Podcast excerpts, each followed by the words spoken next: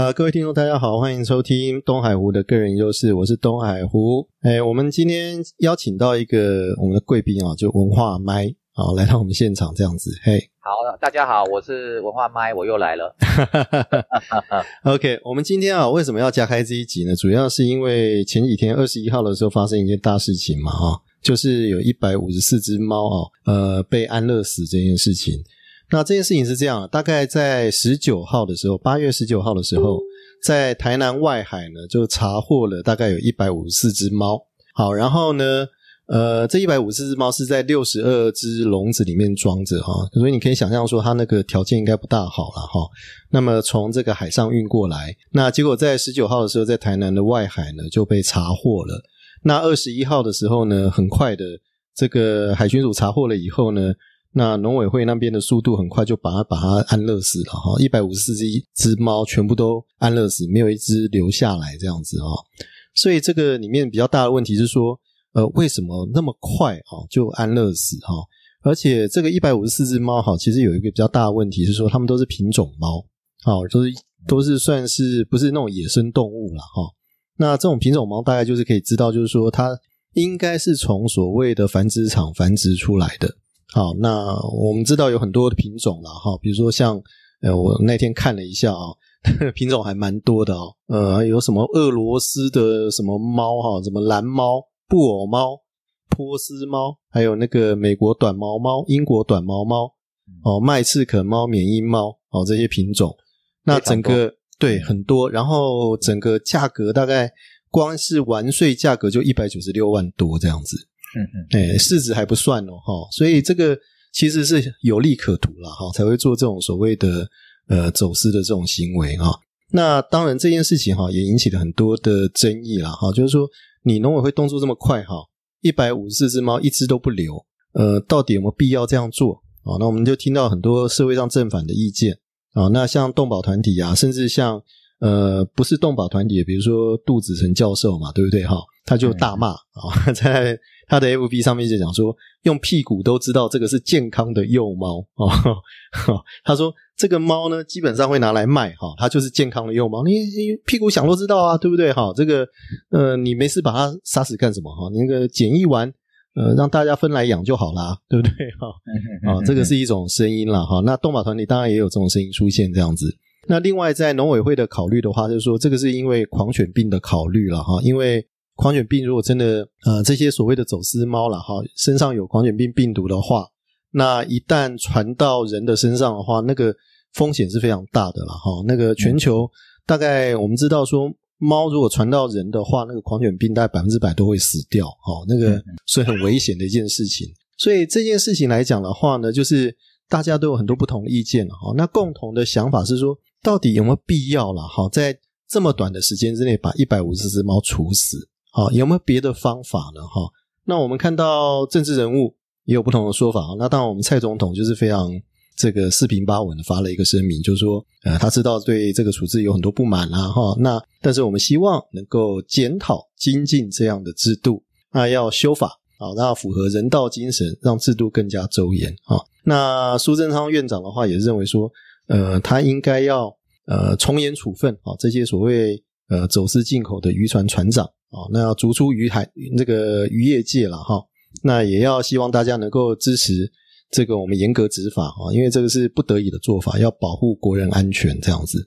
好，那所以整件事情其实风风雨雨了哈。那大概我们大概知道说，呃，动保团体的声音也是有不同的意见。那当然，这个更多的像这个兽医界啊，他们的意见普遍认为说，这个处置基本上是 OK 的这样子。那我不知道文化麦你的看法怎么样？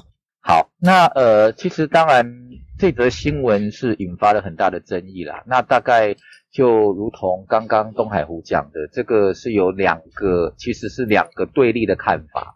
那当然，一般呃，兽医界都认为说，因为猫呃的，如果这个狂犬病潜伏在猫的身体里面的话，其实它是会蛮长的。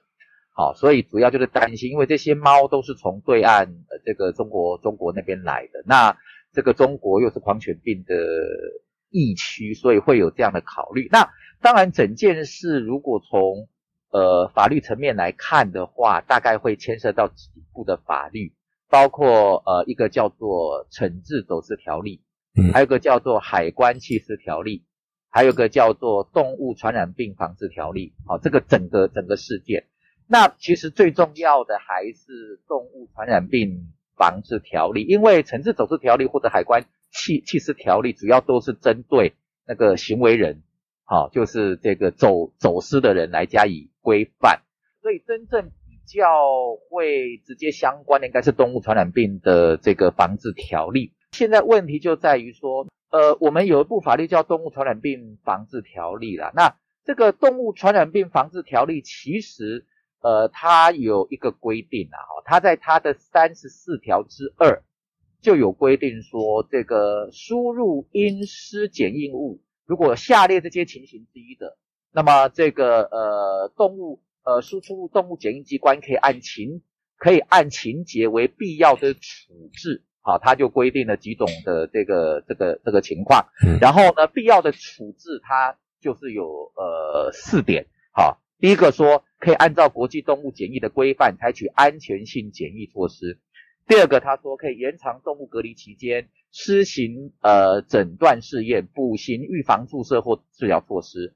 第三个，他说通知输入人或其代理人限期补正必要之文件，无法补正者，呃，可以把这个检疫物予以退运、扑杀或销毁。第四个，将阴湿检疫物禁予退运或扑杀销毁。所以从刚刚跟呃各位念出来的这个我们动物传染病防治条例三十四条之的规定就可以知道，如果从动物传染病防治条例呃的规定就会看得出来，这个必要的处置并不是只有扑杀一条路啦。嗯哦，它可以在这四种，它可以选择，就是说，呃，这个呃，主管机关、行政机机关可以选择其中一个。但是现在问题是我们行政机关他自己制定了一个呃一个规则啦，自己制定了一个叫做走私没入动物及其产品处理作业程序。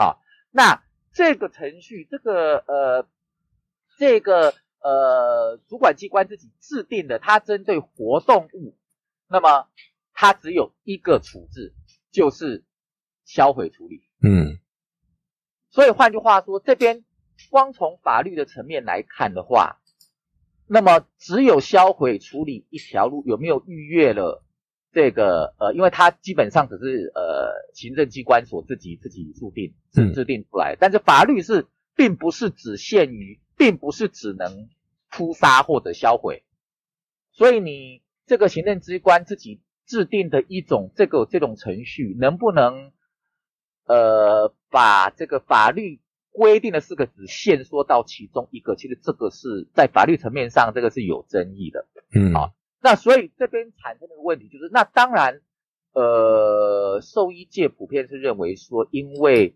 呃狂犬病的这个这个这个这个这个考虑，那狂狂犬病如果潜伏在猫身上的话，它的期间有可能也可以是很长的。对那因为传染呃那个狂犬病又是人畜共同的，嗯所以这个如果借由这个猫的途径传染到人的话，这个是相当的危险。那特别是对岸又是狂犬病的疫区，好，那当然如果从兽医学的角度来看的话，那这个当然是呃要处这个要处理是呃是是是当然要比较谨慎做这样的处理。但如果从另外一个角度上面来看的话，那呃，就如同刚刚跟各位讲的，第一个就是说，动物传染病防治条例并不是规定只能够扑杀嘛，嗯。好，所以这是第一个第一个第第第一个问题。那第二个问题说，那呃，如果真的，那我个人比较关心的是，如果真的扑杀，那它有没有尽到这个动保法里面所要求的一些基本的对？因为我们动物保护法、动保法里面呢，我们之之前的节目就有跟各位谈过，说我们的动保法是所谓的动物福利法，就是说它在呃呃我们动物保护法里面的呃呃规定了一些啊去限制人类对动物的行为，借由这些行为给予动物一些基本的福利。嗯那所以呃在动保法里面呢，对于我们要扑杀动物要采取怎么样的一个方法，其实也是有做规定的。就动保法第十三条就有规定说，如果要宰杀动物的话，应该要使动物产生最少痛苦的人道方式。嗯，这就是动保法里面所要求的，说当人类如果要宰杀动物的话，那要使动物那么要受一个最最少的痛苦。所以我们一般称的安乐死，指的就是这，因为它讲就是所谓的最少痛苦的人道方式。嗯，所以这边就产生个问题，说那你如果今天行政机关决定立刻要扑杀这些动物的时候，那当然啦。它的这个行政机关自己制定的那些规则里面，它的用语叫做销毁。嗯，那其实这个销毁这个用语用在动物上面，其实也是不适当的啦。动物应该要称为叫做扑杀。嗯，没有生命的那些物，我们才能把它称为叫做销毁。嗯，好，所以其实它在制定这些规则的时候，其实呃恐怕呃它的换换句话说，它根本呃。从它的用语就可以看得出来说，它并没有把动物跟没有生命的动物做一个区区分，所以它只用销毁这个用套。那无论如何，如果对于动物，如果你真的要采取所谓的扑杀的话，呃，我个人比较关切的是，你有没有依照动保法第十三条的规定，让动物啊用产生最少痛苦的人道方式来把它扑杀。嗯，我个人比较关切到的一个问题。就换句话说，其实我之前也有一些呃的这个主张，也就是说，动物保护法其实是作为这个呃动物保护，也就是人类对动物的要呃要受到一些限制，不能你想要对动物怎么样就可以怎么样，它必须要受到动保法的这个这个这个限制。嗯，那从动保法里面对呃对动物借由限制人类对动物的行为。赋予动物一定的这个福利，那从这个角度上面来看的话，任何跟动物有关的法律，基本上原则上在呃处理到对待动物的方式的时候，还是要受到动保法的这个拘束。所以，纵使如果按照呃动物传染病防治条例三三十四条之一，选择用扑杀的方式，或者呃，行政机关按照他们所制定出来的那个呃作业作业程序，要用扑杀的方式。我关切到的是，那他们有没有根据动保法第十三条的规定，用呃这个对动物采取一个最少痛苦的一种呃人道的方式来进行啊？这是我个人比较关切到的问题。那当然，其实这个问题的源头基本上还是跟动保法有关的，因为也就是说，我们知道说从新闻。的报道就可以知道，说那一百五十四只猫都是所谓的品种猫。好，那品种猫进来，呃，用走私的方式进来，那我们可以推论，它应该就是要用于繁殖。嗯，哦，它作为繁殖之用。那所以这个就是呃，常年以来一直动保团体在关切到的问题，也就是说，我们对于动物。包括这些品种的这些这个这些这些动物，好，到底有没有一个有效的源头管制？因为你如果源头不管制，一直就会有流浪动物出现。嗯，好，所以呢，这就是我们之前在节目里面也有跟各位谈到说，基本上我们对宠物店啊，或者对这个繁殖业者的这个管制，我们基本上我们现在还是采取一种比较宽松的一种管制。但如果采取比较宽松的管制，它就没有办法真正落实到源头的管制。嗯，对，也就是这样的问题，就是说，那当然还另另外一个原因就是说，呃，现代人饲养宠物其实多少还是有这种品种的心态，所以就想要去购买到那些品种的动物，因为你有这个需需求，才会有供应的问题嘛。嗯，好。所以这也就是为什么呃动保界一直在倡导所谓用认养代替购买的原因，就是说你如果一旦有买的需需求，那它的源头就会有，就会要因应这个需求不断的供应。那供应的话，那台湾不见得有这么多的，例如呃总公总母，那可能就要靠走私的方式进来。嗯，好，那所以这是连带的从这边所产生的一个呃问题。所以这整个问问题其实还是跟那再来还有一个问题，就是因为呃我们知道，如果是饲养的宠物，如果是狗的话，那么按照动保法的规定是要呃做宠物登记，要植入晶片，但是猫并不是。嗯嗯嗯。所以这就让猫的这个源头更难以去追溯。去去追溯，因为它不需要依依法，它呃它并不一定要植入晶片，所以这有是猫一个比较特别的一个问题。那为什么不植入晶片呢？好奇怪，这个情形。因为呃要做呃植入晶片呃宠物要进行宠物宠物宠物登记的话，要依农委会。它会公告哪哪些动物是必须要植入植入晶片做做宠物登记，它只有公告狗，他没有公告猫。哦，OK，对，所以它这个是是就就猫，这很奇怪啊，那个优待猫星人这样子啊。对啊，那这个他或或许是认为说，因为猫可能比较容易跑来跑去，行踪可能比较不容易，这个我也这个我也不知道，不告而别这样。对，那它就是没有猫，嗯，所以这个也是呃猫，嗯。的一个另外一个问题，但是整个林林总总讲起来呢，归根究底，为什么会需要走私这些猫进来？那呃，一个呃，大多数的推论跟认为就是说要进来作为繁殖的种公种母之用。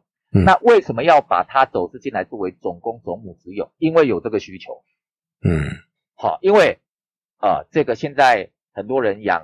宠物，第一个它可能有呃呃品品种的这个情节，第二个很多人认为也说要从小养起才会有感情，嗯，他可能要从幼犬幼猫开始养起来，嗯嗯，对，当小孩一样这样子，对，他就是当小小孩这样养，所以那那所以才会有这样的，因为有买卖，所以才会有需求，才会有供应的这个这个问题，才会因此要铤而走险。啊，这个我们就查他，就就就把他这个这个走私这样，嗯，大概是这样的状况。你刚刚讲到一个哈，我会忽然想到，就是说，呃，我们如果真的要给这种所谓的宠物或者说动物哈，比较不一样物的这种权利的话，那可能要考虑的一个是，我们要能够辨别哪些物或是哪些宠物是我们愿意给予它法律上权利的。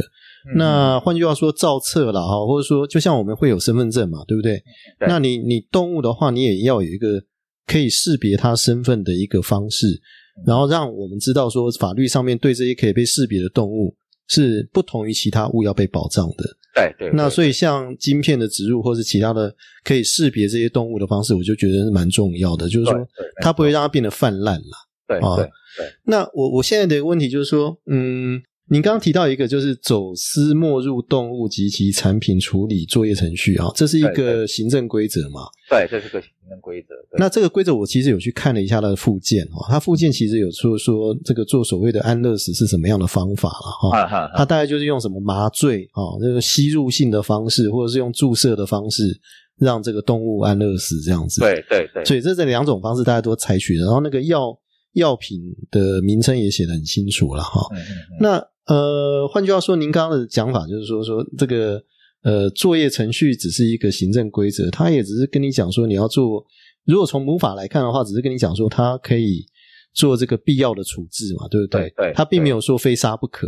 对，好，对，没有。但是你作业程序把它写死了。啊，就是说，只有要杀就你就只能杀这样子，对 对。啊，而且我我印象如果没有错的话，它好像会分那个保育类跟非保育类嘛，对不对？对对对。就保育类的话，还要看一下，保育还可以优待一下，说因为要保育你，对不对？对。看你有没有染病啊？啊，你如果染病的话，那就抱歉，那就把你把你安乐死。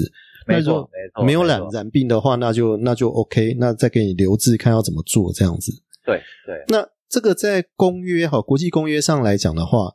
呃，他们的处理方式也是这种非死不可吗？还是说他有别的处理方法？其其实这个部分，因为一般来讲，针对动物的走私，绝大部分的做法仍然是扑杀啦，因为就是怕会有传染病的问题哈。嗯，那那但是关于动保这一块哈，动保这个联合国的教科文组织，嗯，哦，曾经在一九七八年。嗯，他有发表了一个叫做《动物福利的世界宣言》。嗯，好，那既然是宣言，就代表其实它不是公约啦。嗯，啊，其实它应该不是一个公约的这个这个这个性质。那是，但是因为它也是联合国的教科文组组织所发布出来的，所以当然，呃，这个在动保以在动保的领域来讲，这个呃《动物福利的世界宣言》其实是也占有蛮重要的地位。那这个《动物福利世界宣言》在第四条就有谈到说。那个呃，动物有免于痛苦、疾病与伤害，能够预防、或容易获得适当诊断与医疗的自由。嗯好，而且这个是把它列为人类所圈养或管理的动物所享有的基本的五大自由之一。嗯对，其实我之前呃，我大概在五六年前有写了一篇，就是说，呃，从动物福利的观点来探讨我们动物传染病防治条例里面，我就有曾经有提到说，如果我们是从动物福利的角度来出发的话，那其实动物传染病防治条例里面有一些规定呢，其实是呃从动物福利的角度上面来看是有一些疑义的啦。嗯这个怎么说呢？也就是说，因为呢，按照动物传染病防治条例的相关的这个规定的话，例如这个动物传染病防治条例对于动物哦、患病的动物，它所采取的就是扑杀，嗯它没有医疗就是扑杀。嗯好、那甚至对于疑患，好、疑疑似患病或者可能感染就扑杀。那这个是不是就跟我们刚刚讲的动物福利世界宣言，患病你要医疗它呀？嗯啊不啊不是说患了病你就杀，就这样子。嗯这个可能是有抵触的地方。那当然，如果从检疫，所以从防疫的这个角度来看的话，那我不赶快杀，可能病就进来。嗯嗯嗯对，所以这个永远都是一个两难，好、这个都是一个一个一个两难。如果从这个这个这个防疫的角角度来来看，我不赶快杀，例如那个猪瘟就进来了，嗯，那我台湾的猪怎么办？对啊，最近但是这个非洲猪瘟就是这样子啊，对啊很多问题啊。对啊，所以我不赶快杀，我我我，如果那些猪真的来了，我我我台湾的杀了，搞不好他还会来。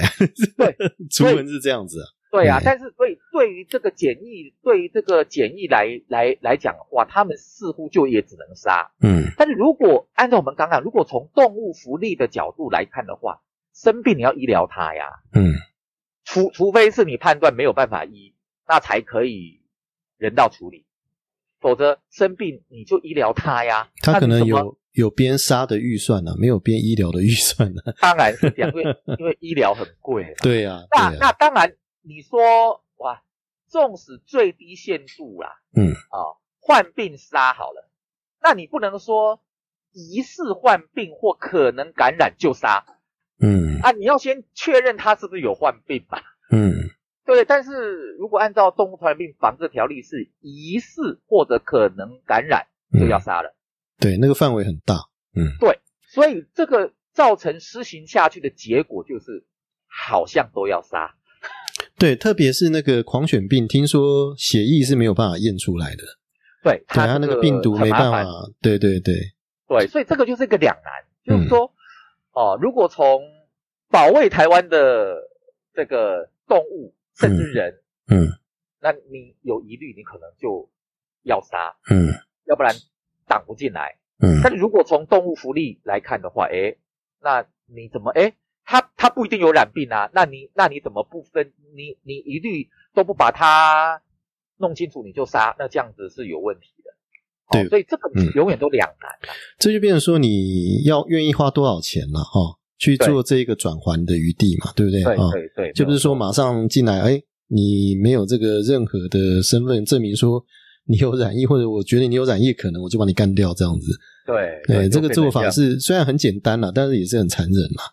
就是这个方式，比较像是嗯，宁可错杀一百，哎，一百，对，不可放过一个这样。没有错，他就呃，我觉得看起来我们呃，我们动物传染病防治条例或者这个行政机关自己制定出来的行政行政规则，感觉是是用这样的一种方式在处理。嗯，这个事件闹那么大哈，其实有几个要点啦，就是说，呃，第一个是它是品种猫，对不对对哈？那品种猫就可爱嘛，大家都会舍不得啊。哦，那而且呃，你会觉得品种猫跟野生动物还是不一样的，它其实是有人养的。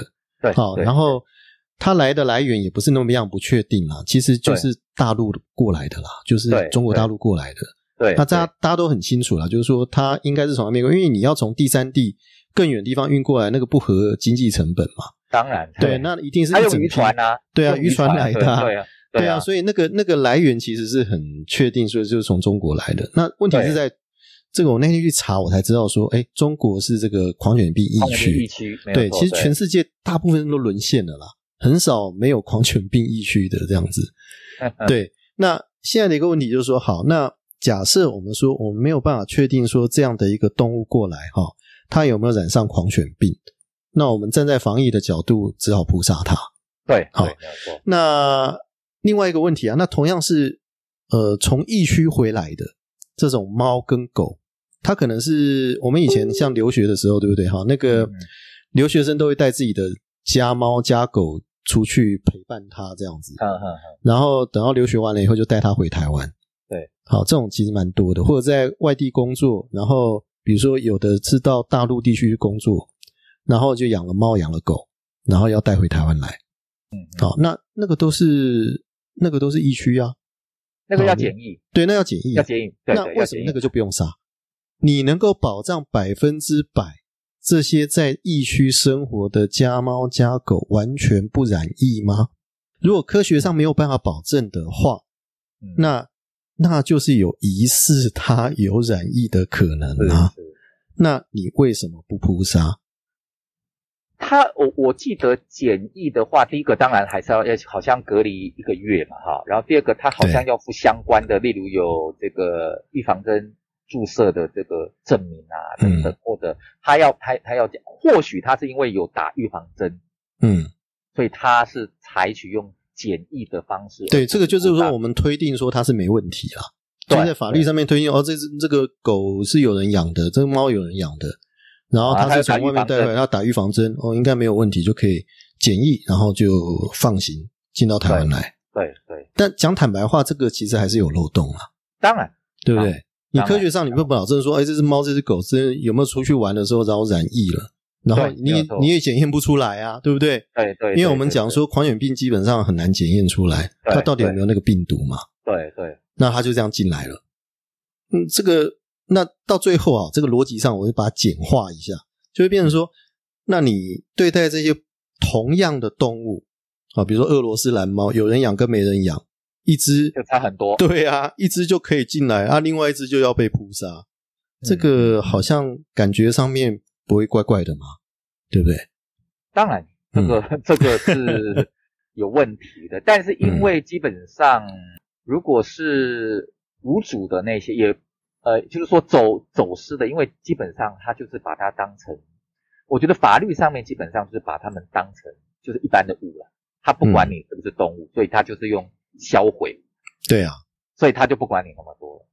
对，可是我觉得那个是一个比较差别对待，对差别对待啦。然后而且是一个出于经济考虑的差别对待，因为你要一个一个确认好，那个钱是要花非常多，有人算过啊。那只猫要整个检疫整个全全部完毕的话，一只猫至少花二十万啊！是，对啊，对，你花二十万的话，那这一百四十一百五十四只猫就要几千万嘞！是没有错，那吓死人了！国家没变那么多钱呢。对呀，对，那这个还是一批耶。你 你你那个嗯一你那个一针成本不用多少啊？哦，对啊，你就一针给他下去，一了百了这样子。但是当然，如果从动物福利的角度来看的话，这种。这种做法是是有很大的问题，对，有商榷的余地了。对，也就是说，你不能，特别是这个行政规则，你不能够逾越母法。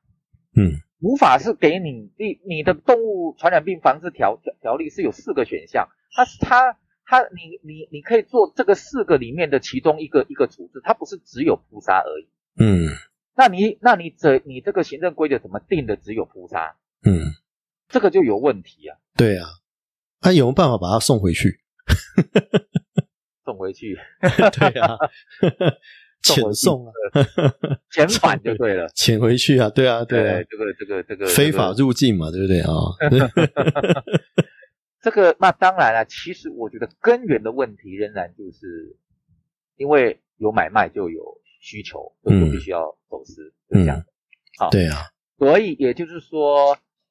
认养代替购买这件事情呢，我觉得恐怕还是必须要再更进一步的推广。嗯，那当然每个人都会有他自己，如果想要养呃动物的话，或许每每个人会有他不一样的这个标准，有人就会喜欢，有人就是喜欢品种动物嘛。嗯嗯，那品种动物，呃，通常在呃收容所里面的几率是稍微低一点。嗯嗯，啊，因为收容所大概都是米克斯比较多，或者或者一般的猫这样不讨喜的啦。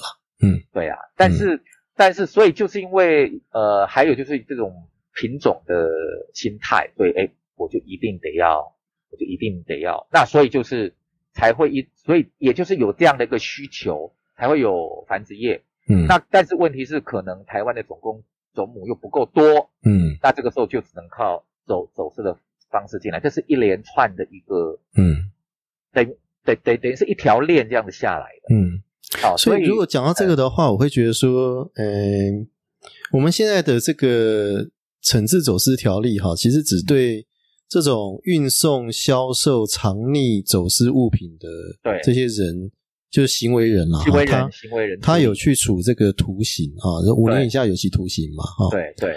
那这个其实很重。那当然，大家也在说说这个徒刑可能要刑刑度可能要再增加了哈。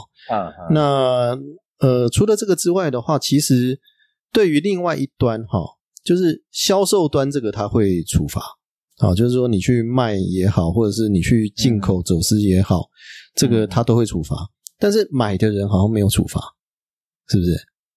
买的人目前看起来是他没有没有处罚嘛？对对，我在想说，是不是这样？他也不知道啊，买的人可能也不。对，但是我的意思说，是不是我们要建立一个习惯，就是说，当你要买一只猫或是要买一只狗的时候，你也必须要确定它的来源，你有这个责任要确定这只狗和猫的来源，你不能乱养。那换句话说呢，这只狗跟猫，如果它身上有晶片啊，或者说你可以确定说它是在哪个地方被繁殖的，然后是合格养殖场出来的这个猫狗，或者是其他的宠物的话，我可以确定它的来源的话，那我才可以准许你养，否则的话，你是非法饲养的行为。那你说非法饲养行为，要相应的要承担一些法律上的责任，那可不可以用这个方式来规范？那这个方式等于？就是我们会把这个源头方面做更线索了，嗯，更把它抓得更紧。对啊，不是说你说要养就养啊。那甚至呃，有的国国家是你要养养之前，你还要上，你还你还要上课嘞。对啊，就像收养小孩也是一样啊，你要上课。对对啊，对对，你要你要你要你要你要上课的。所以而且所以这样的个问题，也就是说，那当然这样子。这就是为什么要推行宠物登记跟要植入晶片的原因。嗯，就是在这问题，就是说我们可能推行的也还不是那么透彻。嗯，好，第一个就宠物来讲的话，目前只有狗，嗯，猫没有强制，所以猫呃主人可以决定，就是说政府不会强制你。嗯，但是主人可以自己去注册晶片，可以。嗯嗯啊。但是狗的话，政政府基本上是规定狗就是一定要这个呃植入晶片来进行宠物宠物登记。嗯，好，那呃其实之前的节目有跟各位谈到过说，那但是那当然这个利益是很良好的。那当然先先不论猫它没有这个这个这个这个这个强制，狗强制要这个注射晶片进行宠物登记，这个利益是良好的，就可以像东海湖那样那样讲，这个等于是把它做一个。身份上面做一个比较严格的这样的一种一种确认，但是，呃，利益良好，但是推行的方法跟手段其实有问题。嗯，好，其实之前节目就跟我讲说，政府推行它没有诱因，嗯，它没有诱因让饲主愿意去把他的狗植入晶晶片，嗯，他他的一些作为反而会让饲主认为植入晶片。是很麻烦的一件事情。嗯嗯嗯，因为你可能每年都会接到政府的问候。对，你你打预防针了没有？你去呃，你的狗去绝绝育了？绝育了没有？对对对。然后呢，呃，他发现你没有绝育，他还要根据动保法来处罚你。嗯。或者没有打预防针，还要根据动保法来处罚你。嗯。哎，我。乖乖的植入植入晶片，我要每年被问候，然后可能还要怎么样怎么样？哎，那我倒不如不植入嘛。嗯，不植入就没有这些事情了。嗯，那也就是说，呃，植入晶片这件事情利益是良好，但是政府的手段上面，我觉得确实要呃做一个检讨。你要给人的是诱因呐，对对对，嗯，哦，你要给给人，那当然，嗯。那当然，猫农委会为何呃，那可能因为猫要打打晶片，可能猫也比较不好抓，这个这个可能性也下去要给你一下子这样子，对，然后它可能爪子就来来了，这个也不好弄。嗯，有些猫连剪个指甲都没有办法剪。对对，那猫比较可能或许是因为这样的一个理由，所以它别并没有把猫列为这个强制要植入植入晶片做宠物登记的这个这个宠物。嗯好那但是如同刚刚东东海湖跟各位听众讲，其实呃这个身份上面的这样的一个认证，那当然其实对于源头管制是，我个人是觉得是呃是有积极意义的啦。嗯，嗯那嗯那那当然这边还产生个问题，就是说有的时候幼猫幼幼幼犬并不是适合植晶片，因为植晶片那个针其实是非常粗的，嗯好。嗯那它到的可能可能要到几个月后，搞不好三四个月，这个这个这个这个我不知道，但是我但是我自己是知道说幼猫跟幼幼幼犬还不适合立刻就植，哎、你知道啊？之前我们那只狗它有植晶片，然后后来去找它晶片找不到，你知道吗？因为晶片会跑掉因为它？对它会跑掉，哦，然后啊再来就是说我们旧的晶片的系统跟新的晶片的系统是不一样，如果你是嗯几年以前的。那种所植植入的晶片的话，你用新新系统的那个那个扫扫描器是扫不出来。哦，这样哦，会这样子。对哦对，OK OK，对，所以之前呃几年前也曾经发发生过说，其实呃狗家里的狗到收容所去了，嗯走走失，其实它有植晶片，嗯，结果收容所没有扫，就、哦就把它安乐死了。哦哦对，那个那个时候悲剧了引是引引引发蛮大的纷争啊。对但但是呃，确实如东海湖所说的，我我觉得植入晶片进行宠物登记，对于呃源头管制以及也就是说对于也更呃可以加强事主的责任感。嗯，对对我觉得这个是相当重要的。对，我觉得蛮合理的，就是说列册管理，就是说你必须对这些所谓的宠物，你要给它好的权利的话，好的地位的话，你还是要让它跟其他的动物要做一些区隔啦。应该就是说，呃，你宠物店在呃你卖卖出去的宠物一定要先有植入晶片，嗯嗯，而且晶片要先在宠物店的名下哎、。不过养蛇就没办法植入晶片了吧？蛇当然不行，蛇呃，蛇其实不能算宠物啦，哎、宠物很多人养啊，不是吗？对，但是但是还有什么蛇不能蜥蜴啊，一大堆奇奇怪怪的，那呃那个大概就没有爬虫类应该很难植啊。很难，那个 那个非常难植，它它的皮那么薄的嘛，蛇的皮看起来蛮薄的，它没有办法植晶片。对啊，啊，兔子呢？兔子应该也可以植啊。兔子理论上应该是可以，嗯嗯兔兔子理论上，那当然基本上，嗯呃，刚刚东海湖还有提到一点呢，就是说基本上我们虽然动保法采取的是要赋予动物一定的福利，但是这个福利，换句话说，动物是不平等的嗯嗯嗯啊、我们动保法会根据动物跟人类的关系嗯的不同，会给它不同的福利。对啊，这很合理啊。这个对，啊，嗯例如宠物跟当当然，宠物在呃这个动物福利学院，我们把它称为叫做伴侣动物或者嗯是宠伴动物，叫不叫宠物？因为叫宠这个仍然有这种上对下的那样宠的。对宠妃，对嗯对，就这对于伴侣动物，基本上是给予最多的福利，因为它跟哦。人类的关系是最亲近的。嗯。那基本上经济动物，嗯。例如猪，例如牛、嗯。羊，经济动物其实它们的福利，以及实验动物嗯。啊，它们的福利相对来讲是比较低的。嗯嗯嗯，原则上还是有做这样的一种一种一种区分。情绪动物我们比较喜欢它不动的时候啦。好，OK，OK，好，好，那今天谢谢这个我们的文化麦哈来跟我好们说这个事件啊，所以我们大家也可以知道，其实我们还有很多进步空间啦。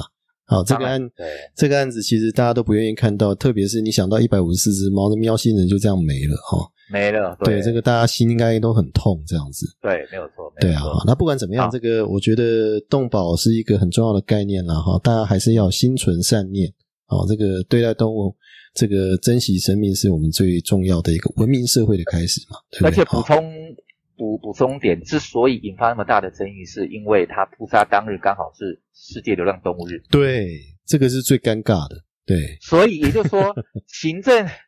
不是你这要做事情，你也要考虑一下，这样对，或或许检疫机关根本不知道那一天是世界流浪动物对，我觉得是，我觉得是这样子。他根本就，但是如果执行的兽医基本上应该会知道啊。他可能也没办法说什么了，说老实话，因为上面交代就赶快处理就对了。没有错，没有错。所以就是你你多个一天，人家 对不对？你你你刚好就在那一天，人家当然反弹这么大。嗯。哎，真是悲剧，哎，悲剧，对，好，那我们今天就谢谢我们的文化麦啊，那我们大家下次见，东海湖，好，谢谢，拜拜，拜拜，晚安。